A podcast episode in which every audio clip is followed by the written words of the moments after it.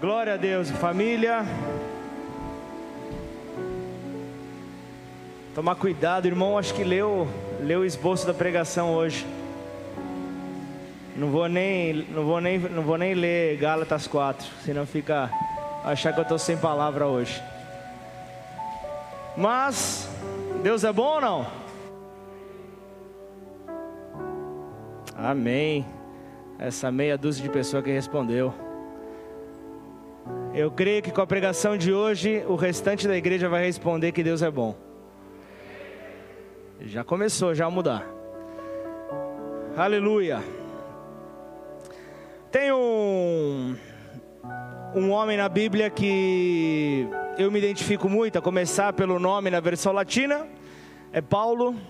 Eu vejo muito do cristão, vejo muito daquele que começou de maneira errada,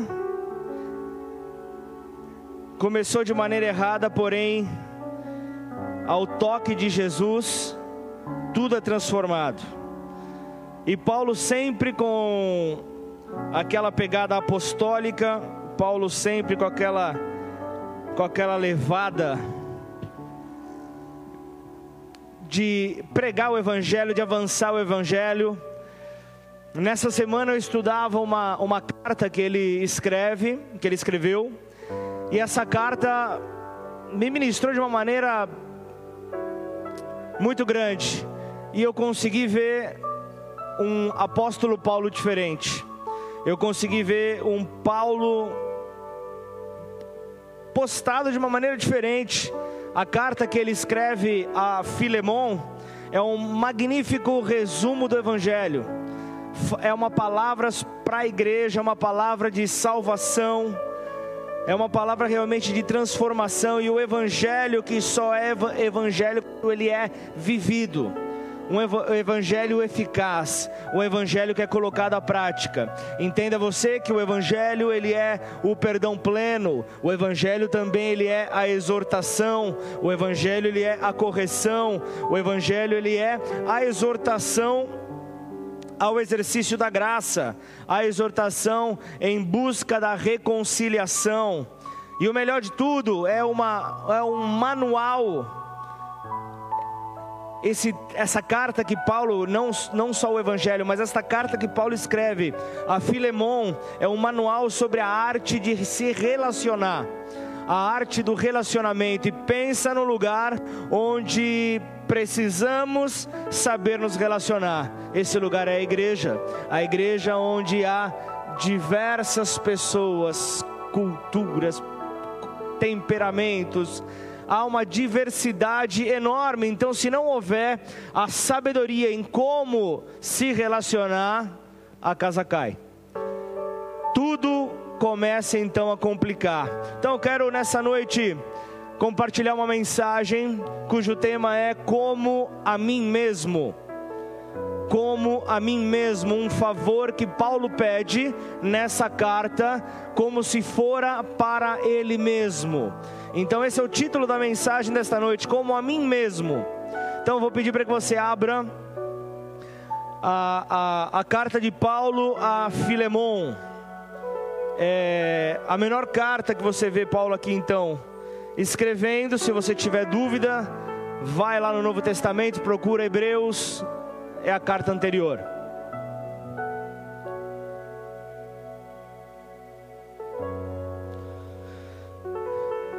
Que este manual possa direcionar a tua maneira de se relacionar com as pessoas, porque a obra do nosso redentor foi totalmente direcionada a pessoas.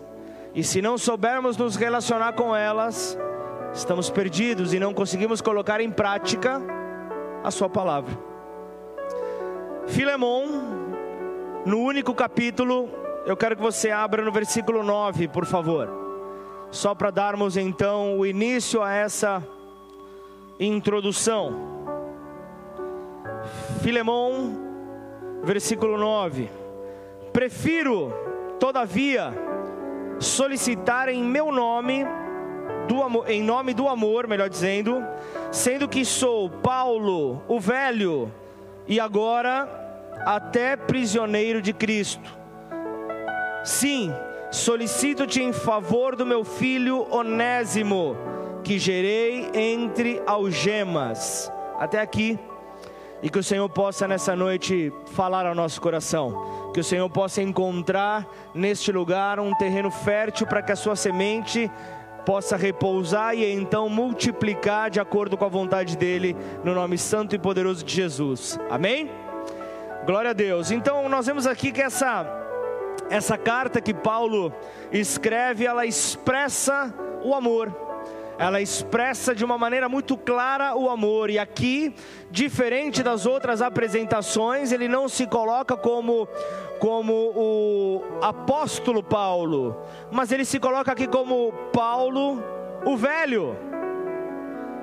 Paulo o Velho, ele se coloca aqui como alguém já experiente em todas as outras epístolas, Paulo se apresenta como aquele que foi chamado a ser apóstolo. Aqui nós vemos que ele se apresenta de uma maneira diferente. Aqui ele é Paulo o Velho. E a carta de Paulo a Filemon, ela é tão pequena que alguns estudiosos chegam a chamá-la de bilhete. E eu posso afirmar, esse bilhete é verdadeiro. Amém ou não? Esse, esse bilhete é verdadeiro. Paulo traz aqui verdades. É algo maravilhoso quando Paulo, um pouco quando Paulo ele está é, para enviar então a carta aos Colossenses, essa carta também chega por meio de um personagem desta noite. Esse personagem, juntamente com Paulo e Filemon, chama-se Onésimo. Ele estará hoje é, entre aquilo que o Senhor quer nos ministrar, e, e ele esteve ali presente, entregou a carta aos, aos Colossenses e também essa carta a Filemon. Qual é o cenário desta carta? Paulo, ele está. Manda um abraço para Franca, hein? Ó, oh, já fiz até a pose para você. Tira essa foto, tira essa foto, Pastor Ricardo. Vamos lá. Manda um beijo enorme, meu. Ó, aí, ó. Qual é o cenário dessa noite? Qual é o cenário dessa noite? Qual é o cenário dessa mensagem? Nós vemos Paulo preso. Nós vemos Paulo preso, e esta é uma das cartas que Paulo escreve na prisão, como você vê também, ele escreve a carta aos Efésios, ele escreve a carta aos Colossenses, a, a, a, aos Filipenses, e também dizem que ele escreveu também a Timóteo na prisão. Então, uma coisa que nós podemos ver que o interessante aqui é que a prisão não aprisionava o coração de Paulo. Paulo estava aprisionado, porém ele, é, ele, ele era livre. Isso é bem é, contraditório com muitos que se encontram livres, porém se sentem aprisionados. Amém ou não? Então nós vemos que Paulo estava aqui fluindo no rio de Deus. Então, essa carta aqui a Filemon é considerada como a carta mais íntima que Paulo já escreveu. Olha só, Martinho Lutero diz: esta carta descreve de maneira sublime o caráter do amor cristão. John Calvino fala: em nenhuma outra carta se descreve em cores tão vivas a doçura do caráter de Paulo. Então nós vemos que esta carta, ela é especial, ela, ela, ela tem um cunho espiritual e um cunho pessoal aqui, onde Paulo queria trazer uma lição prática. Em nenhuma outra carta, Paulo se comporta desta maneira. Em nenhuma outra carta você vê essa postura dele. Trata-se de uma carta menos pastoral e uma carta mais paternal. Então nós vemos que é uma carta amorosa, onde envolve um amor de pai, não há dureza, e o que nós vemos, a violência, ela costuma gerar violência, semeadura na violência gera a violência, porém o amor, este sim, ele pode derrubar barreiras divisoras, e era esta a intenção do apóstolo Paulo neste bilhete, nesta carta, nesta epístola. Ele queria derrubar algumas barreiras que haviam sido levantadas. Então, ao longo, ao longo desta carta, nós aprenderemos então que um dos personagens desta noite, chamado Onésimo, era um dos milhões de escravos escravos do Império Romano. Era um escravo que chamado como escravo fugitivo. Onésimo ali o escravo. Então, nós temos nessa nessa carta Paulo está falando de Onésimo para Filemon, um cristão rico da cidade de Colossos, um homem que tinha posses. Então, é, é, é nós falamos aqui de um local, Colossos, no, no caso a cidade de onde Filemon era, é uma cidade estratégica, é uma cidade conhecida pela tintura nos tecidos, ela era conhecida como a cidade do refrigério, a cidade da calmaria, isso por causa das suas águas frias, isso por causa da sua, é, do seu vento fresco, que era convidativo aos visitantes. E, e, e, o curioso é que os homens ricos, as famílias ricas de Roma, tinham sua casa de veraneio ali em Colossos, justamente para aproveitar este refrigério que a cidade proporcionava. A cidade, ela proporcionava, era uma cidade que era localizada próxima a Laodiceia, que você vai ouvir ali também numa parte super marcante em Apocalipse, e também próximo à cidade de Hierápolis. Então nós vemos aqui que enquanto Colossos era conhecido como a cidade é, do refrigério, Hierápolis era conhecida como a cidade das águas milagrosas. Era, era, é, era um local com águas termais. Isso por causa que das rochas de Hierápolis saíam essas águas quentes, essas águas termais, as águas que curavam. Então, pessoas com problemas problema de saúde se direcionavam para Hierápolis justamente para banharem-se nestas águas termais e conseguirem então a sua cura. E aqueles que possuíam um problema com o calor, com, com as temperaturas um pouco superiores, iam para Colossos, justamente para receber o refrigério. Então havia esse contraste entre estas duas cidades. E Laodiceia, que estava ali também é, é entre estas cidades.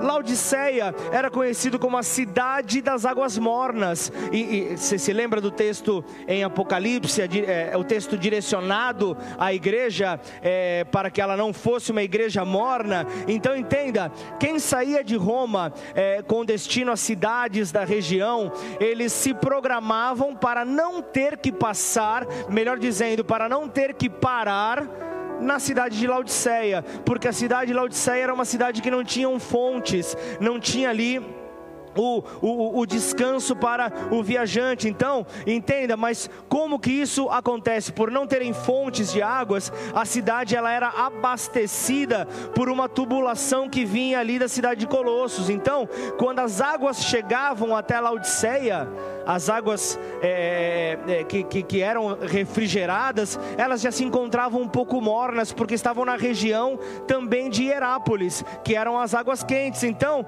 ao chegar ali em Laodiceia, era, é, era numa condição no meio termo, era uma condição nauseante. Por isso, os viajantes evitavam esta cidade. Então, é, é, trazendo isso, uma aplicação antes de continuarmos nesta introdução, eu vou trazer para o nosso dia a dia. Por exemplo, é, hoje eu me alegrei muito quando o Ricardo perguntou quem são os visitantes que hoje estão aqui. Aí algumas mãos se levantaram. Levanta sua mão de novo, você que nos visita hoje, por favor.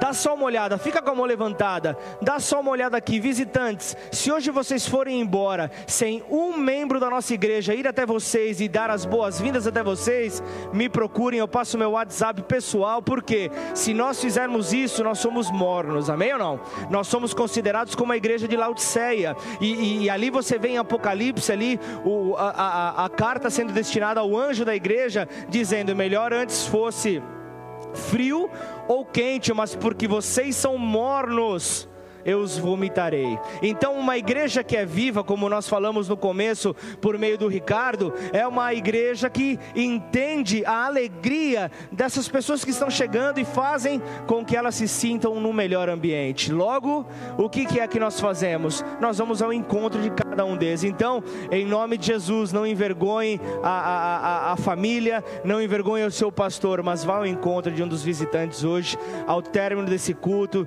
diga o quanto eles são bem bem-vindos, o quanto o nosso coração está alegre. Então, para que eles possam imaginar o quanto que o coração do Pai se alegra. Amém ou não?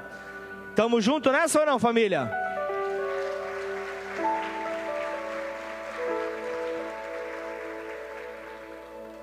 Então, em Laodiceia, o máximo que se podia fazer era, era, era bocejar com aquela água para depois jogá-la fora. Não dava para você é, tomar aquela água porque era algo nauseante. Então era, é, é você entende ali em Apocalipse capítulo 3, justamente quando antes, falando antes, fosse frio ou quente, mas porque és morno, vou cuspir da minha boca. Então nós vemos que, já entrando na, na, na, na mensagem, Filemon, o personagem desta noite, ele é de Colossos a igreja funcionava na casa dele, era alguém que havia aberto ali para começar um trabalho para que o evangelho fosse anunciado ali. E Onésimo se tratava por ele ser um homem rico ali, Filemão, Onésimo era um dos seus escravos. E aqui o texto não traz uma explicação clara, mas Onésimo de alguma maneira prejudicou ao seu senhor. O escravo então prejudica o seu senhor e ele tem que dar em retirada, ele, ele se torna então o escravo fugitivo, e a legislação romana poderia condenar à morte um escravo fugitivo. Então, a, a, aquilo que, que, que, que é, Onésimo fez dava autoridade para Filemon poder então dar cabo da vida de Onésimo. E aqui então a abordagem que nós vemos vinda por meio de Paulo, Paulo não aborda a escravidão. Paulo não fala a respeito da escravidão. O que nós vemos na abordagem de Paulo nessa carta, é, é, ele vem para trazer pelo menos três princípios fundamentais que eu quero desenvolver com, com vocês nos próximos minutos. São três princípios fundamentais da vida cristã primeiro deles é o perdão. Sem o perdão, o cristão não sabe o que Cristo fez na cruz do Calvário. Portanto, o primeiro ponto é o perdão. Então, Paulo, ele vai ensinar a Filemão que perdoar é uma grande marca do amor de Deus. Até aí, tudo bem? Então, o primeiro ponto é isso: o perdão. Paulo vai ensinar a Filemão a, a, a conduta que, que demonstra Cristo, vida a sua, a sua fé, de uma maneira eficaz. Um segundo ponto que nós vemos trata-se do confronto. No pecado de Onésimo, Paulo ele confronta a postura irredutível de Filemão.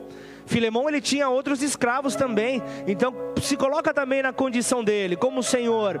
Se ele abre uma, uma, uma, uma brecha, uma exceção para Filemão, para Onésimo, melhor dizendo, o que poderia acontecer? Qual poderia ser a conduta dos outros escravos? Então, ele poderia ter um, um problema pela frente, ele poderia realmente se colocar numa condição realmente complicada. Então, Paulo ele chega a, a, a falar a Filemão não se esqueça, você me deve a sua própria vida, Filemão. Então, nessa hora nós vemos que Paulo, ele tinha uma consideração e uma participação na vida de Filemão. E o terceiro ponto fundamental na vida cristã, é, para a vida cristã, é a respeito da paternidade espiritual. Então, é, Paulo ele fala: receba ao meu filho, mas nós não estamos falando de um escravo, como Gálatas 4, 7 fala, antes era considerado escravo, mas hoje, hoje eu te chamo de filho.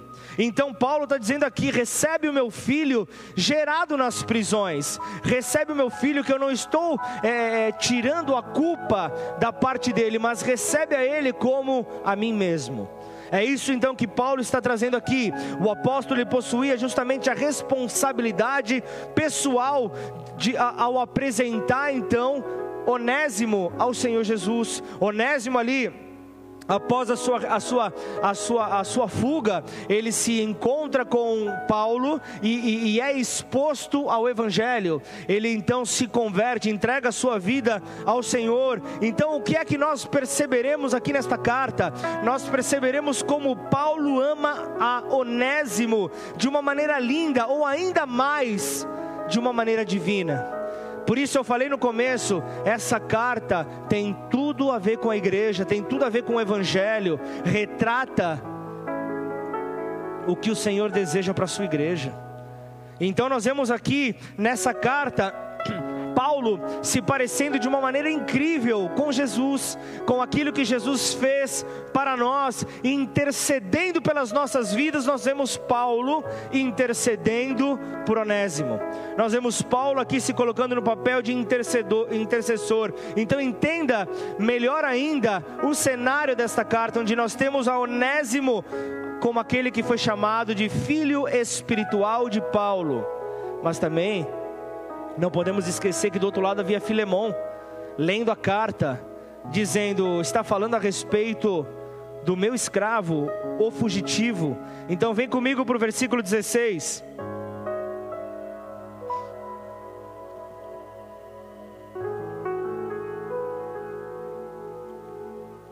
Então você vê aqui, Paulo ali, ele chega a dizer: Eu escrevo de próprio punho, ele está dizendo, o, Filemão, fica tranquilo que ninguém interveio nessa carta, ninguém adulterou o conteúdo desta carta, fui eu mesmo que escrevi, foi de próprio punho. Ele fala aqui, versículo 16: Não como escravo, antes, muito acima de escravo, como irmão caríssimo, especialmente de mim e com maior razão de ti, quer na carne, quer no Senhor.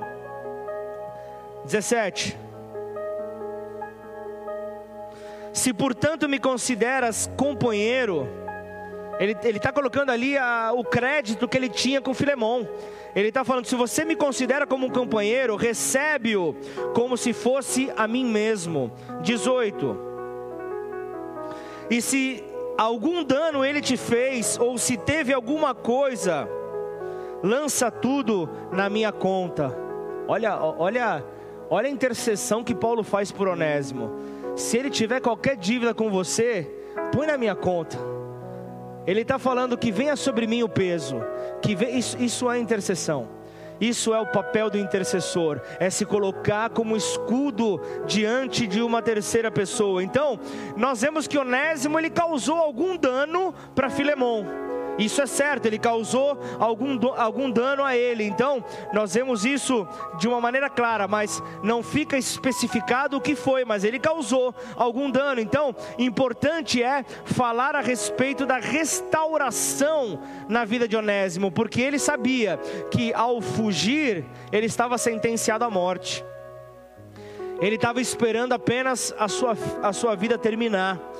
Então o fato é que ele causou algum dano a Filemão e deu no pé, fugiu. Então ele fugiu porque justamente ele sabia da legislação romana, ele sabia do, da, da, pena que poderia vir sobre ele. Então, o que Onésimo sabe que Filemão, como senhor dos escravos ali, ele iria certamente sentenciá-lo, não teria para onde ele fugir a, a, é, de uma, em relação a uma sentença, não haveria uma outra sentença pela lei que ali era estabelecida. Então, entenda que ele queria trazer um exemplo para que os outros escravos não, não virassem moda, para que não seguissem o mesmo caminho. Então, o texto retrata que Filemão era alguém influente.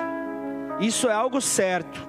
Então, era alguém que tinha mecanismos para alcançar a Onésimo. Ele poderia mandar ali a sua, o, o seu BOP, a sua, o, seu, o seu batalhão especial e poderia ir ao encontro de Onésimo. Ele, ele era alguém de influência. Então nisso, é, Onésimo ele se encontra com Paulo e Paulo começa a falar da verdade. Paulo começa a falar da verdade que liberta. Então aquele que se sentia escravo começava então a se, a, começou a se, a se sentir livre, começou então a, a sentir que o peso estava saindo de sobre os seus ombros, e agora ele já não era mais considerado um escravo, mas Paulo chamava de filho. Falamos aqui de Paulo, o chamado Paulo o Velho. E ele, e, e, ele, e ele trata a Onésimo como um filho tão querido que ele usa expressões muito fortes para derreter o coração de Filemão. Ele queria então quebrar a dureza no coração de Filemão a respeito de Onésimo. Então você vê no, no, no versículo 11, você vê aqui ele falando: Ele antes te foi inútil, até fazendo um trocadilho com o significado do nome Onésimo. Ele antes te foi inútil, atualmente, porém, ele é útil sim, para você e para mim.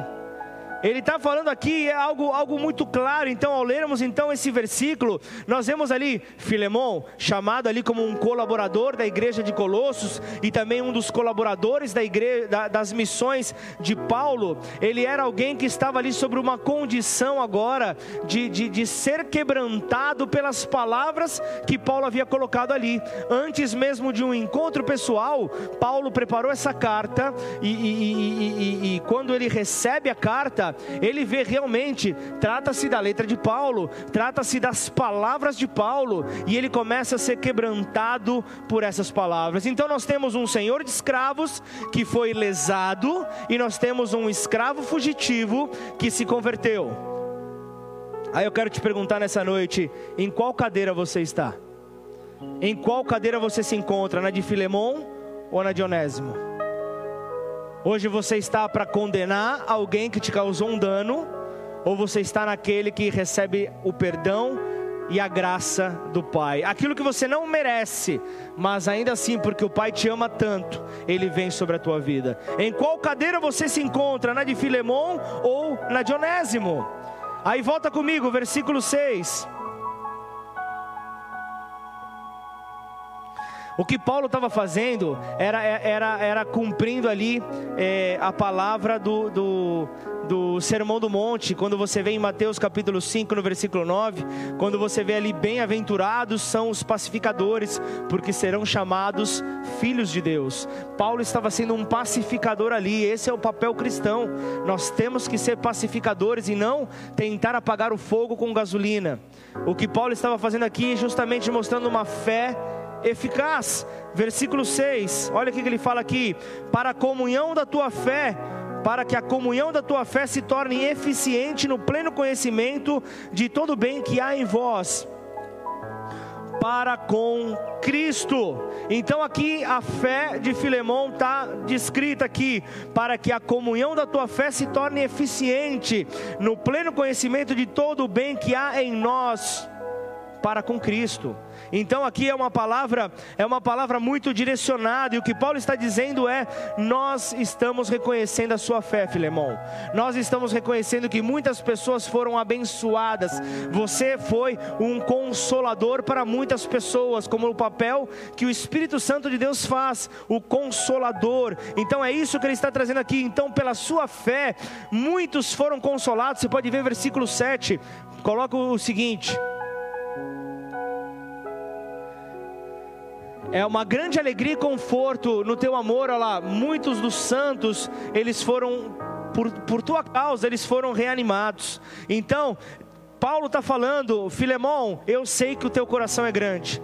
Filemão, eu sei que o teu coração tem lugar para amor. Eu sei que você é capaz de perdoar, Filemão. Eu sei que o que Onésimo fez para você, esse escravo fugitivo, eu sei que o que ele fez possa ter gerado algum dano para você, mas no teu coração há espaço para perdão. Então entenda você que, que se você é alguém que se encontra na cadeira de Onésimo, você é alguém que vai entender que ao chegar a Cristo, Cristo, talvez você era o escravo fugitivo. Você poderia estar fugindo das suas emoções. Você poderia estar fugindo da tua vida louca. Você poderia estar fugindo então das, das, das imprudências do, do, do caminho que você levava. E você se depara então com um Senhor. Talvez você se depara na mesma condição de Onésimo, onde Filemão poderia condená-lo, Jesus poderia nos condenar. O Pai poderia nos condenar, mas o que Ele fez por nós? Ele se entregou por amor a cada um de nós, Ele se entregou por cada escravo fugitivo, Ele se entregou por cada um de nós, em meio à nossa fuga, Ele nos resgatou, e Ele nos resgatou e nos levou para o reino da Sua gloriosa luz, para que pudéssemos ter a vida abundante que Ele promete para nós. Essa é a promessa que o Senhor tem para as nossas vidas, este é o amor que Ele tem para nós, e é isto que Paulo está colocando a Filemão: Filemão, você precisa então agora fazer com que a tua fé, que é conhecida por todos, possa ser eficaz nesta hora. Esta é a hora de você perdoar alguém que te causou um dano. É muito fácil você você exercer a sua fé em momentos positivos, em momentos fáceis é muito tranquilo. Então, ele está colocando: ó, é agora, é agora que eu vou colocar a sua fé em prova. É agora, Filemão, que a sua fé ela está sendo colocada à prova. Então entenda,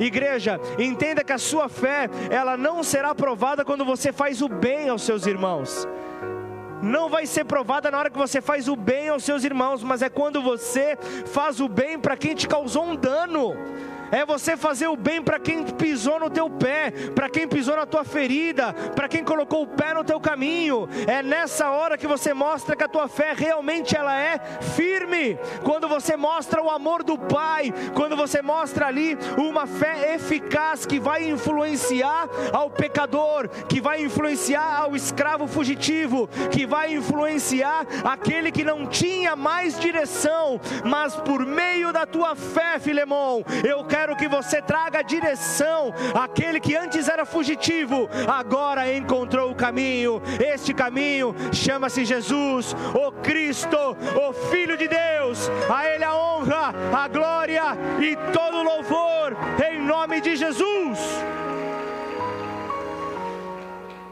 Agora é a hora, Filemão. Vamos pôr essa fé para funcionar. Então, Paulo, o que, que ele está fazendo? Ele está cercando a Filemão. Ele está desarmando a Filemão. Ele está colocando as suas justificativas plausíveis, as suas justificativas verdadeiras por terra. Ele está ali cercando ali. E sabe de um detalhe? Imagina só você Filemão estava lá no meio do, do, do seu trabalho, e chega um dos seus servos e diz: Senhor, Senhor, tem um escravo aqui que está te procurando. Ele disse que tem uma carta para te entregar. Aí ele fala, ele para ali e fala, mas quem é esse? Quem é esse que, que, que, está nessa hora me, me, me, me, atrapalhando, atrapalhando os meus afazeres? Aí ele diz, é Onésimo, aquele que estava desaparecido. Então imagina só o que não deve ter subido ali, o sangue fervendo em Filemão. Naquela hora ali realmente ele, a, a, fé dele é testada. Eu vi o Fábio ministrando ali o dia que ele chegou aqui nessa igreja arrebentado. O dia que ele chegou dizendo: Senhor, eu só preciso ouvir a tua voz. Eu só preciso ouvir. Mas ele diz: Mas eu, eu, não, eu, não, eu não tinha fé. Eu não sou cristão. Lógico que sim. Mas momento de dificuldade, momento onde a nossa fé ela é provada. E foi nessa hora hora que ele estava então sendo provado. Então começa a, a, a, a, colocar essas peças aí no seu devido lugar. Então, Onésimo, ele vai na direção e então estende a carta a Filemão. E Filemão reconhece a letra. Filemão reconhece ali, essa letra é do meu parceiro, essa letra, como nos dias de hoje, é do meu aliado, é do meu truta, é do meu amigo, é de Paulo. Foi Paulo que escreveu isso. Ele fala, versículo 19: Eu, Paulo, de próprio punho, o escrevo. Então ele fala justamente para que você tenha confiança nas palavras que Onésimo está entregando a você. Não foi uma carta escrita por ele, mas eu escrevi. Só que ó, uma coisa mais linda ainda, dá só uma olhada na autoridade de Paulo, como Paulo exerce a sua autoridade. Volta para o versículo 8, por favor. Essa é a verdadeira autoridade. É desta maneira que a autoridade tem que ser apresentada. Olha o versículo 8. Pois bem, ainda que eu sinta plena liberdade em Cristo para te ordenar o que convém, prefiro, todavia, solicitar em nome do amor, sendo que sou Paulo o velho e até agora prisioneiro de Cristo Jesus. Eu estou preso naquele que é o amor.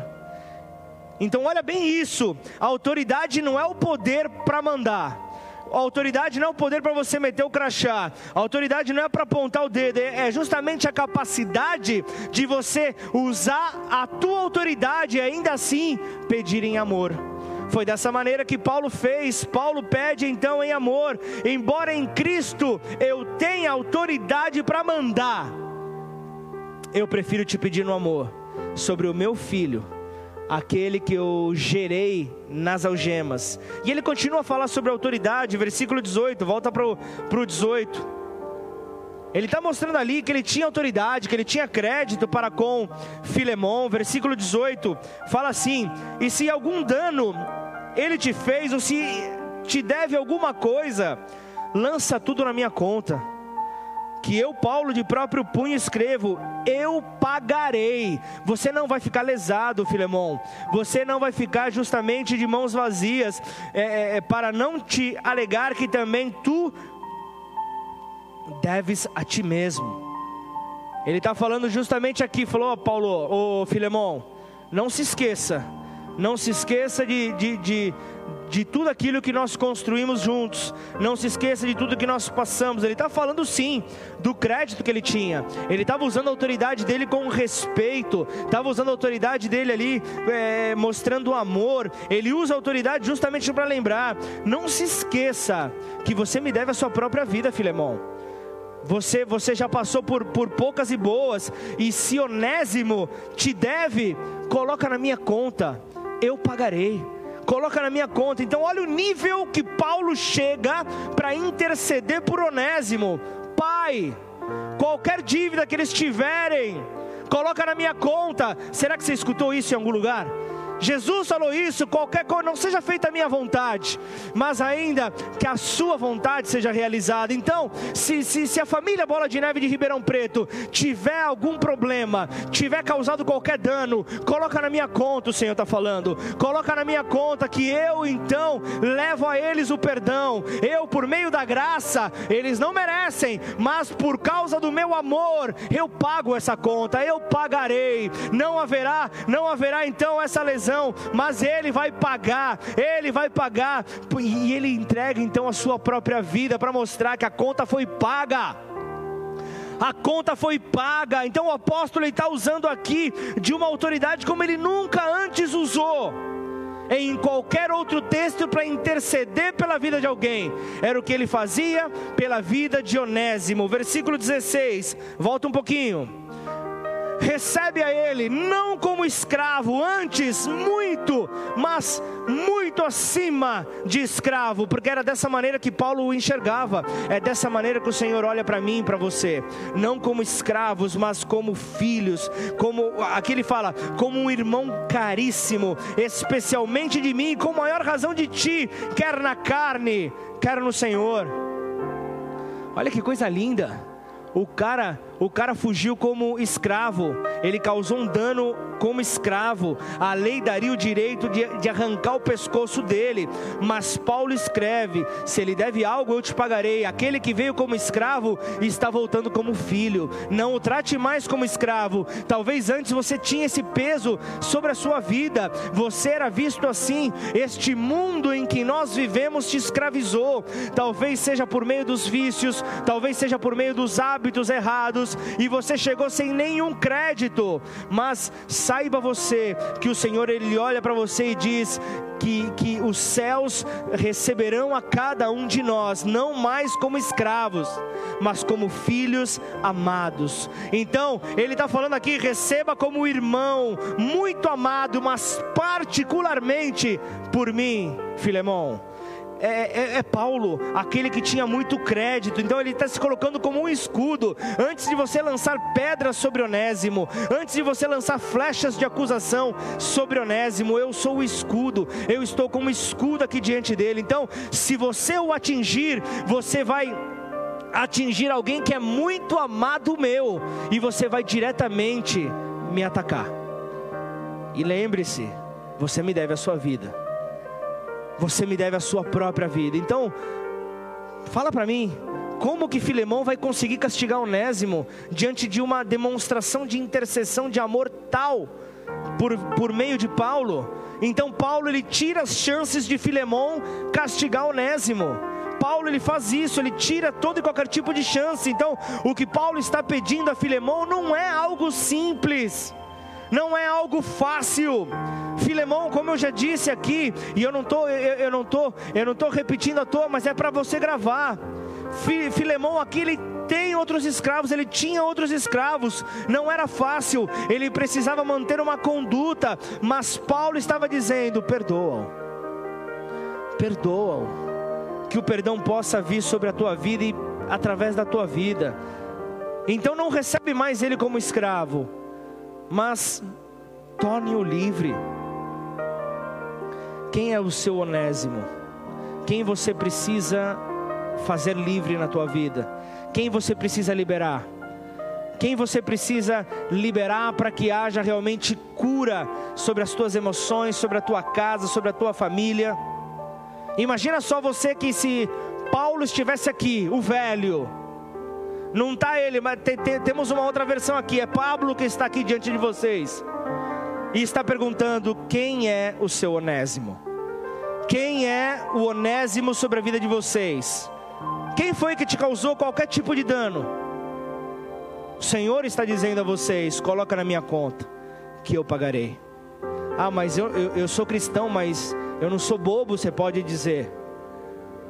Agora é a hora, sua fé está sendo provada. Agora é a hora de você mostrar que a tua fé realmente ela é firme. Justamente esta é a hora, e é um grande desafio o perdão na vida cristã.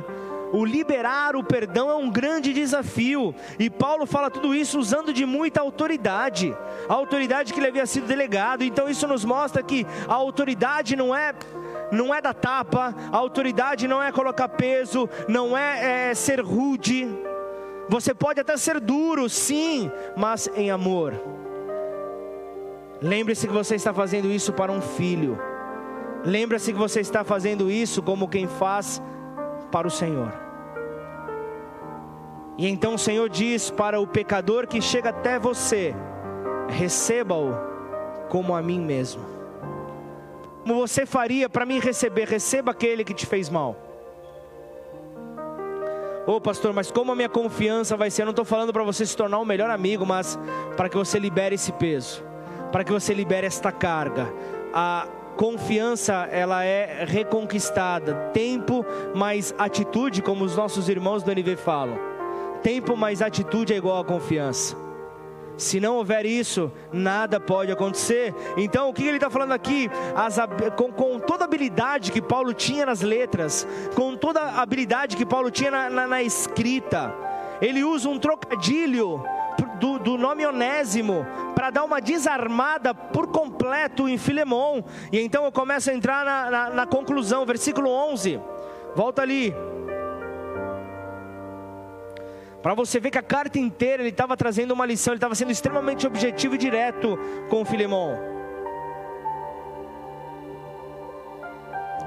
Ele antes te foi inútil, atualmente porém é útil a ti e a mim. Então, por que Paulo está dizendo isso? Porque o significado do nome Onésimo é útil. Então ele faz esse trocadilho. É, é, antes, talvez ele não fazia jus ao seu nome. Ele está falando isso para Filemão. Talvez ele não estava fazendo jus ao nome dele. Antes, talvez ele não era digno de receber este nome. Mas agora, ele é útil, não somente para você, Filemão, mas para mim também. O, de uma maneira mais clara e objetiva ainda. Era mais ou menos assim: se você não o quiser, Filemão, libera-o. Libera-o porque eu quero. Ele virá trabalhar comigo comigo. Era isso que Paulo estava falando, porque para mim ele é extremamente útil. Para mim ele é extremamente útil. Então tem, tem, tem muitas pessoas, talvez para quem você não serve. Talvez pessoas olhem para você e digam: ele não é útil para mim, ela não é útil para mim, mas o Senhor diz para você: você é útil para mim, você é útil para mim na minha obra, você é útil, você tem que encontrar o teu rio e sobre ele fluir com liberdade, porque tudo se tornará leve. Então, ainda que você não seja útil para determinada pessoa, vem, vem em mim que você brilha. É isso que ele está falando aqui. Então, você nunca viu um apóstolo Paulo expressando é, essa, é, com tanto amor a sua paternidade. Então, versículo 10 você vê. Volta um versículo, por favor. Solicito-te em favor do meu filho Onésimo aquele na qual eu gerei entre algemas. E aí pula para o versículo 12: Eu te envio de volta em pessoa, quero dizer, o meu próprio coração. Ele está falando, estou te entregando numa bandeja o meu próprio coração. Receba ele como se você estivesse recebendo o meu próprio coração. Olha quanto amor Paulo está trazendo aqui nessa carta. Olha quanto amor ele está direcionando nessas palavras. Então ele está dizendo: olha só, Onésimo, é, é, recebe ele como se você estivesse recebendo o meu próprio coração. Faça com ele aquilo que você faria comigo. Era isso que Paulo está dizendo. Agora, se um, se um homem, se um homem consegue amar desta maneira, como será a força do amor de Deus para conosco? Como é que será a força do amor de Deus para comigo e para contigo? O coração paternal de Paulo aparece como nunca, com tanto amor sobre a vida deste filho. Olha só, pula mais um versículo, versículo 13. Eu queria conservá-lo comigo mesmo, para em teu lugar me servir nas algemas que carrego por causa do Evangelho. Ele está falando: esse aqui, esse aqui é um parceiro meu de lutas. Ele não é, ele não é um parceiro apenas da, da alegria, mas está falando que ele é um parceiro de luta. Tem alguma chance de Filemão castigar Onésimo? Então ele está cercado de amor. Ele foi tocado por muito amor, então ele começa, ele começa a, a, a já começa a carta dizendo: Eu envio esta carta ao amado Filemão. Ele já está dizendo: Filemão, você é alguém que está no meu coração. Você é alguém que eu tenho muito apreço. Você é alguém que realmente eu me alegro muito. Então, para que ele entendesse que ele estava ali, o amor que ele estava dedicando a Filemão, o amor que ele já dedicou a Filemão, agora ele também está dedicando a Onésimo. Ele estava querendo mostrar isso. Você já provou do amor que eu tenho para te dar. Você já provou do amor que eu tenho. Você já provou do amor do Senhor para com a tua vida. Por que, que você não faz com que esse amor siga adiante? Por que, que você não passa esse amor por meio das tuas atitudes? Talvez amanhã, em plena segunda-feira, você vai se deparar com alguém que causou dano para você. Você vai ter que trabalhar do lado de uma pessoa que pisou na bola com você, alguém que realmente você né, não chamaria para tomar um café na tua casa, talvez mas é alguém que, para que haja a, a, a, excelência e o resultado do seu trabalho, você vai ter que estar unido a Ele. Por isso, libera o onésimo, libera aquele que te fez mal. Libera como, pastor? Com o amor que você recebeu por parte do Pai. Aqui você vê então Paulo trazendo de uma maneira clara a respeito da salvação. Vai querer guardar só para você, Filemão? Libera ele, passa isso adiante. Aquilo que você recebeu, compartilha com o Onésimo, porque agora ele sabe o que ele está fazendo. Então, se você tiver consideração por mim, se você tiver consideração por mim, depois de tudo que nós vivemos, tenha também por ele. Então Paulo amarra Filemão com as cordas do amor. Paulo amarra Filemão com as cordas do amor. Então a fúria de Filemão foi totalmente imobilizada pelo amor de Paulo. O amor de Paulo paralisou toda a fúria na vida de Filemão.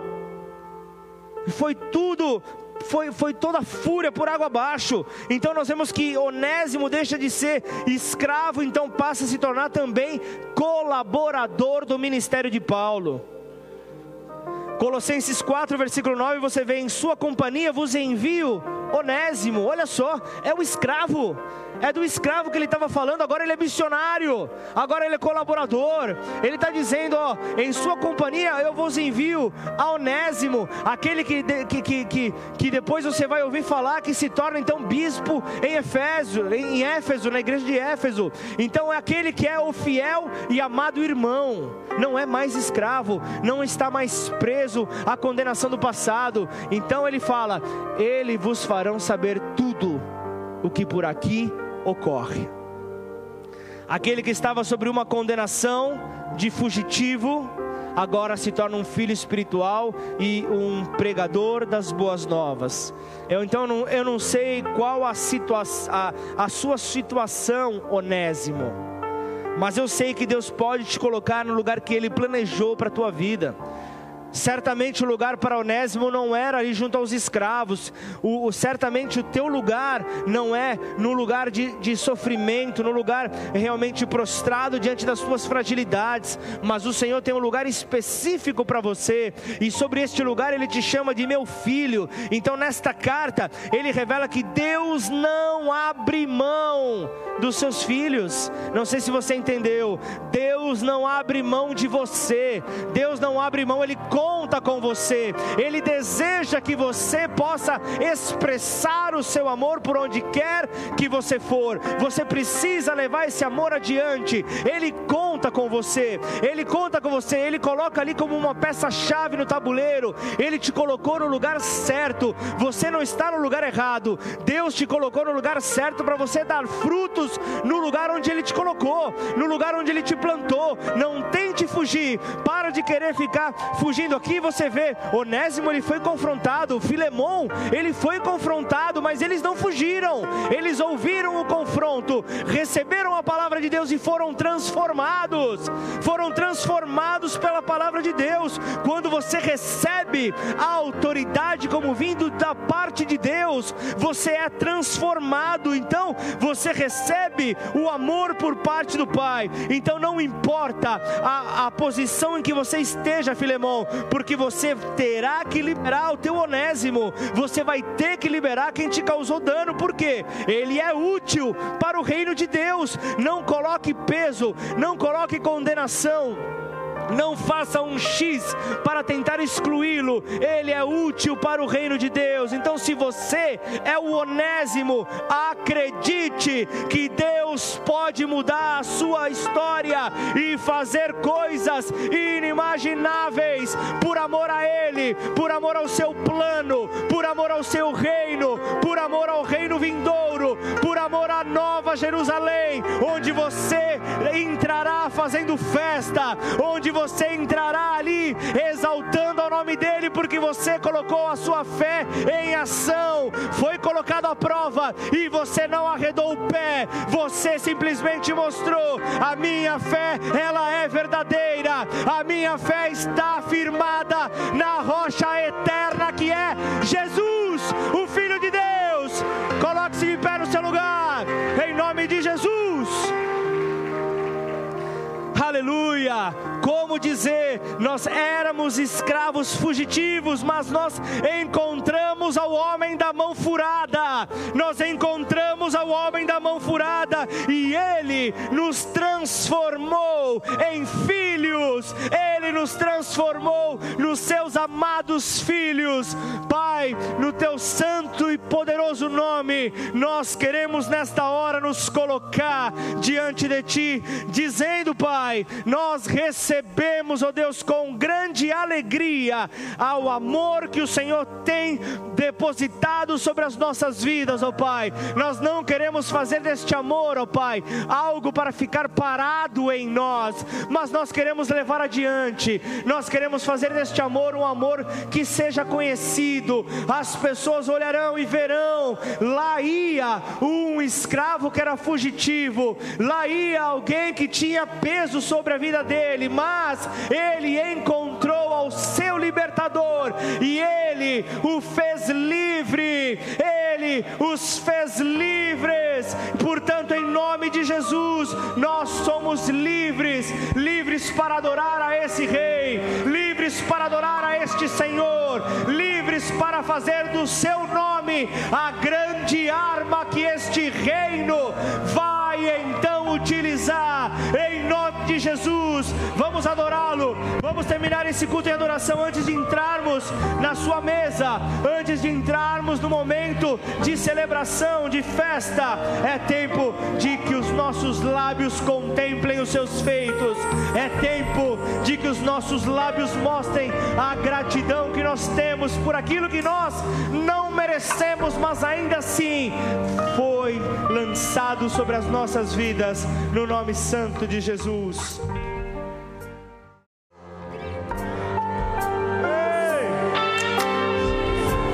E o que é que nós somos, igreja? Todos pecaram, todos pecaram e destituídos estão da glória de Deus. Nós vemos algo que acontece desde Adão. Adão era revestido da luz divina, a glória do Senhor estava sobre ele, mas ao, ao ponto dele pecar, eles perderam esta luz e então tiveram que se vestir com a, a folha da figueira. Eles tiveram que eles tiveram que fazer ali uma adaptação, tentaram então se cobrir de algo que o homem não consegue fazer. Paulo fala aos Romanos que o salário do pecado é a morte,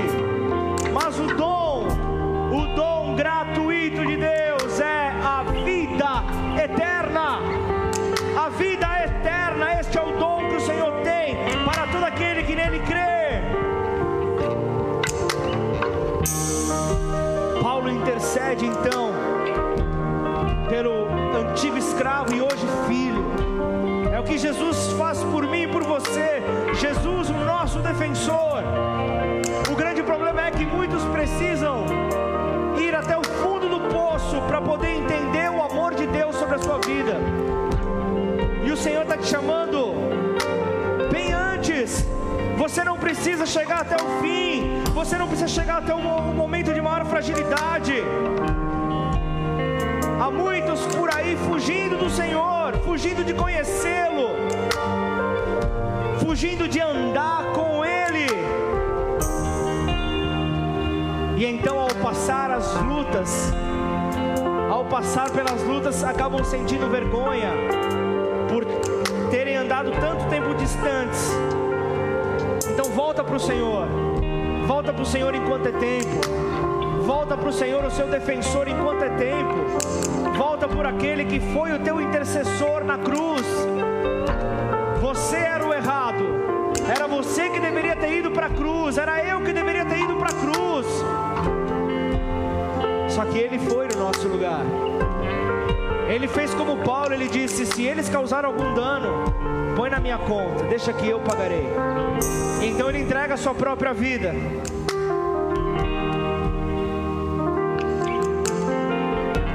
Talvez você esteja vivendo situações de confronto. Talvez você esteja vivendo confronto sobre a tua vida. Mas é o tempo de você então tomar a iniciativa de buscar ouvir esta voz. Os conflitos na vida do homem e da mulher de Deus, eles são inevitáveis. Eles virão mais cedo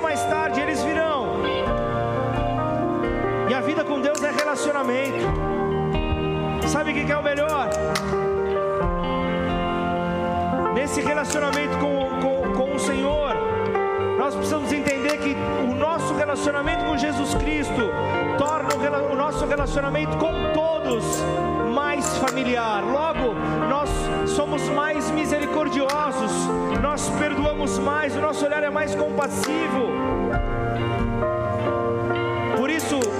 Esta noite o Senhor nos chama, sejam filhos fiéis, deixando de serem inúteis, passando a ser úteis ao Senhor, aquele que nos comprou pelos seus próprios sangue. O alto preço já foi pago. É a hora de se posicionar.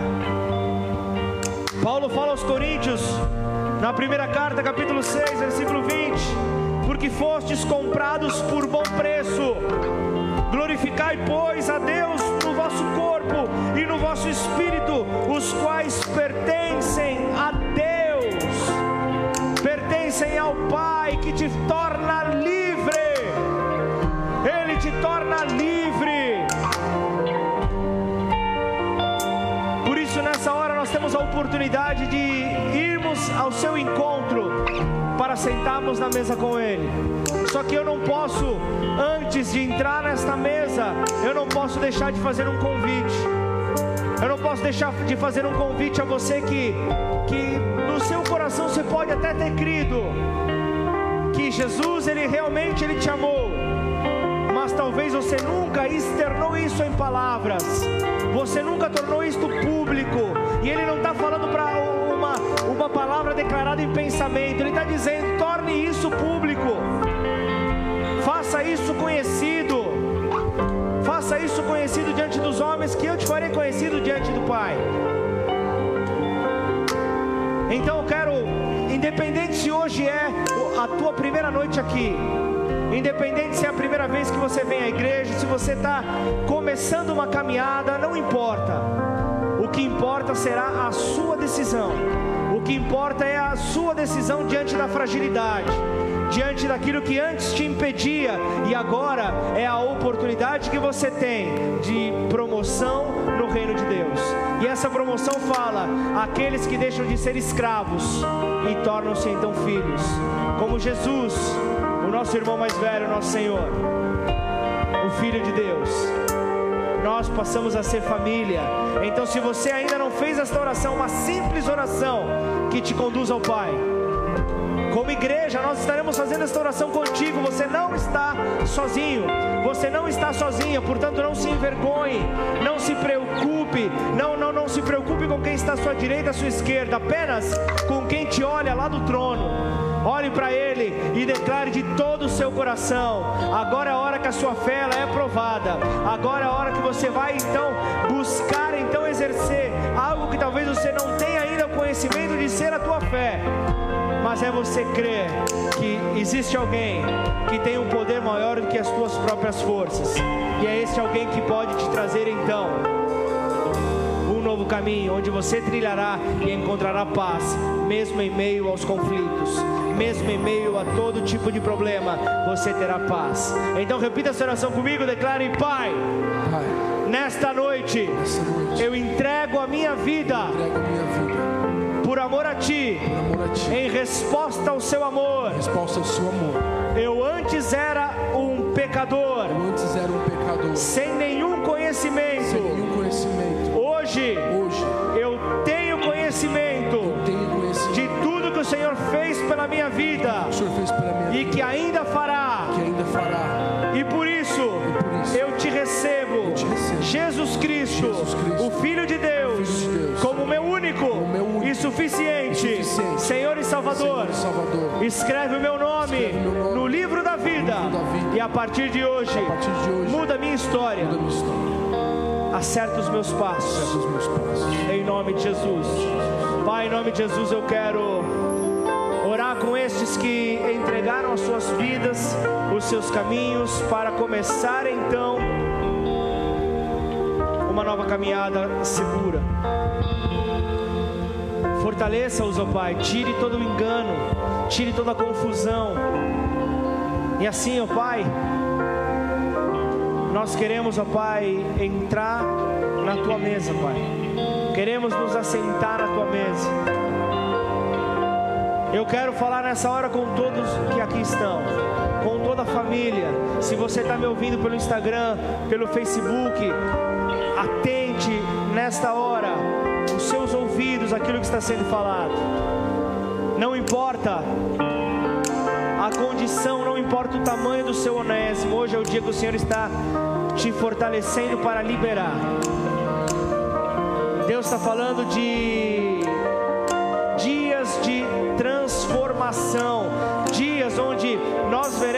agir dele de uma maneira gloriosa. Ao início desse culto, enquanto o, o, o, o som estava sendo passado, enquanto a, a equipe de louvor e adoração estava ministrando uma canção, algo profético estava acontecendo e tudo fala, os sinais precisam estar realmente claros diante dos nossos olhos. Sobre este altar então voava uma borboleta, mostrando acerca de um novo ciclo, mostrando acerca de algo novo, mostrando acerca de algo que, que, que viveremos então com a liberação de tudo aquilo que nós antes retínhamos. Você não tem tempo de ficar olhando para trás. Olha para frente. Olha para aquilo que o Senhor tem separado para você. E é algo grande. Quer viver os milagres do Senhor? Não fique preso ao teu passado. Ele não é um Deus de passado, ele é um Deus do futuro. Ele é um Deus do presente, do agora. Para que o teu futuro seja transformado, o agora tem que ser diferente.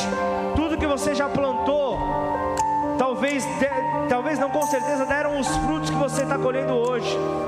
mas é o tempo onde essa transformação vem para que você como igreja saiba o teu papel. O teu papel é de pacificador.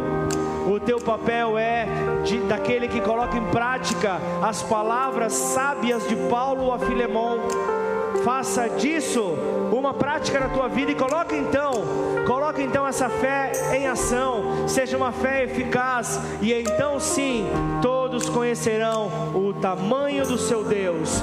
Todos conhecerão o tamanho daquele que te livrou, o tamanho daquele que realmente te faz feliz mesmo em dias de dificuldade.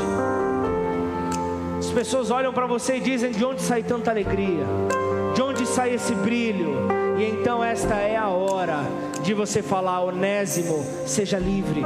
Eu não vou te condenar. Talvez você vai estar falando com pessoas que a prática delas é totalmente contrária àquilo que você crê, àquilo que você vive. Mas você não foi chamado para condenar a ninguém. Você foi chamado para trazer então os cativos à liberdade. Esse é o papel que Jesus ele, ele fez nesta terra, ele faz até os dias de hoje, e é a palavra dele se cumprindo quando ele diz que nós faríamos coisas iguais ou maiores. Ele está falando também de perdão. Ele está falando daquilo que nós somos desafiados, o perdão. Você não tem que sentir nada, você tem que decidir: eu vou perdoar e pronto, porque eu fui perdoado. E graças ao amor do Pai, eu não tive que esperar por uma decisão, por um sentimento de Jesus, se eu merecia ou não ser perdoado. Ele simplesmente decidiu: ele, eu, eu vou perdoar. Eu vou perdoar porque eu tenho um plano para a vida dele. E esse plano pode se tornar grande se ele assim enxergar e se ele assim permitir que aconteça sobre a sua vida, no nome santo e glorioso de Jesus. Se você concorda, exalta o nome dele, faz a tua melhor adoração ao teu rei, em nome de Jesus.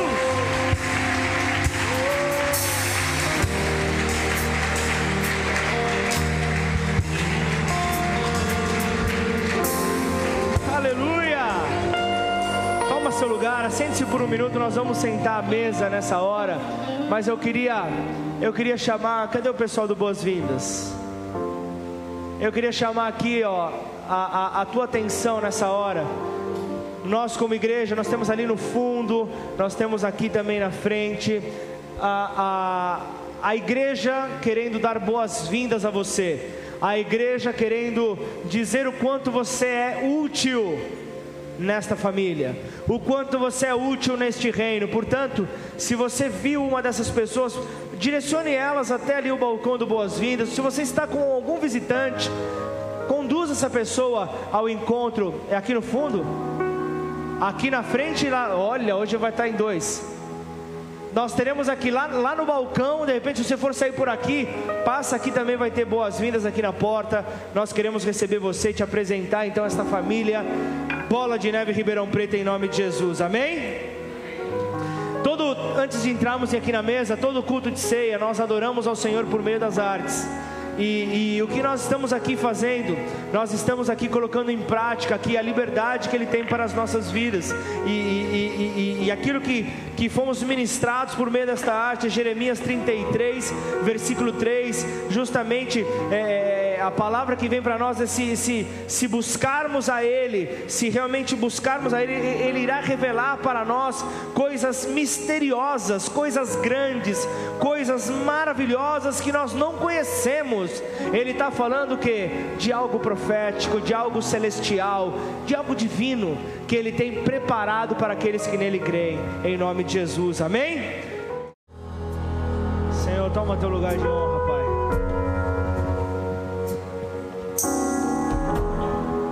Senhor, nós estamos aqui para reconhecer, ó Pai, o teu poder, ó Pai.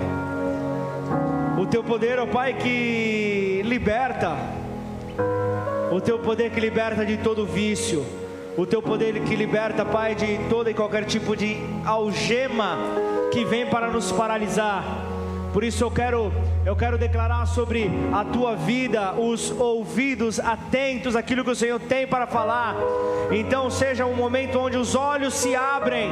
Este é um tempo onde os olhos se abrirão. Este é o tempo onde você contemplará então o agir sobrenatural de Deus. Este é o momento onde os teus ouvidos atentos àquilo que ele fala e, os, o, o, e o olhar então fixo nele fará com que você então viva dias intensos de poder, será engrandecido por meio daquilo que sair dos teus lábios, por meio daquilo que sair da tua vida. Você será alguém que realmente será aquele, como no versículo 7 falava ali. Você, Filemão, é alguém que o, você serviu de consolador, você trouxe conforto, porque está falando do amor de Deus, a fé prática, está falando justamente sobre isso. Então, família, é o tempo de você viver deste sobrenatural, é o tempo de você viver coisas que você nunca antes pensou que poderia então vivenciar, não ficou para o tempo dos discípulos, é para hoje. Isto é algo para hoje, para os dias atuais, é algo que você vai provar, é algo que você vai levar pessoas a provar, porque é a fé eficaz, a fé eficaz, e não importa, a palavra de Deus fala, não importa o tamanho, mas se você colocar para funcionar a tua fé, as montanhas sairão do lugar, os obstáculos serão removidos e tudo se tornará possível aquele que crê por meio do nome do nosso Senhor e Salvador Jesus, o Filho de Deus, em nome de Jesus.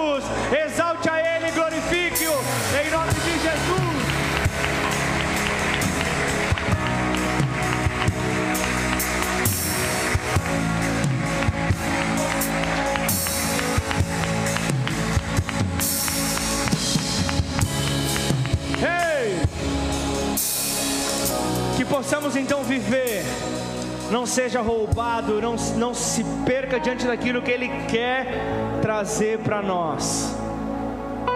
E a vida em Cristo não é uma vida medíocre, não é uma, vi, uma vida nota 5. A vida com Deus é para você realmente provar das situações que você não vai nem conseguir compreender. Sabe aquilo que Adão vivia, que ele colhia onde ele nem sequer plantou? Está sobre a tua vida em nome de Jesus, amém? Se você crê, dá glória a Deus, glorifica Ele mais uma vez.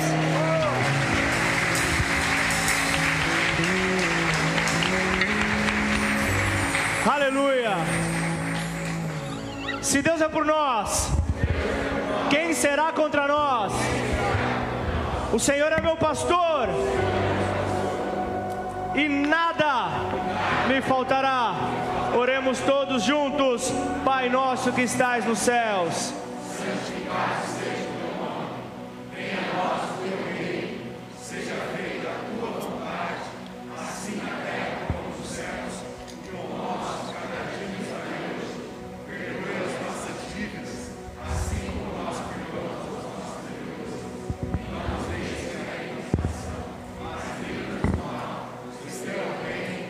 poder e a glória para sempre.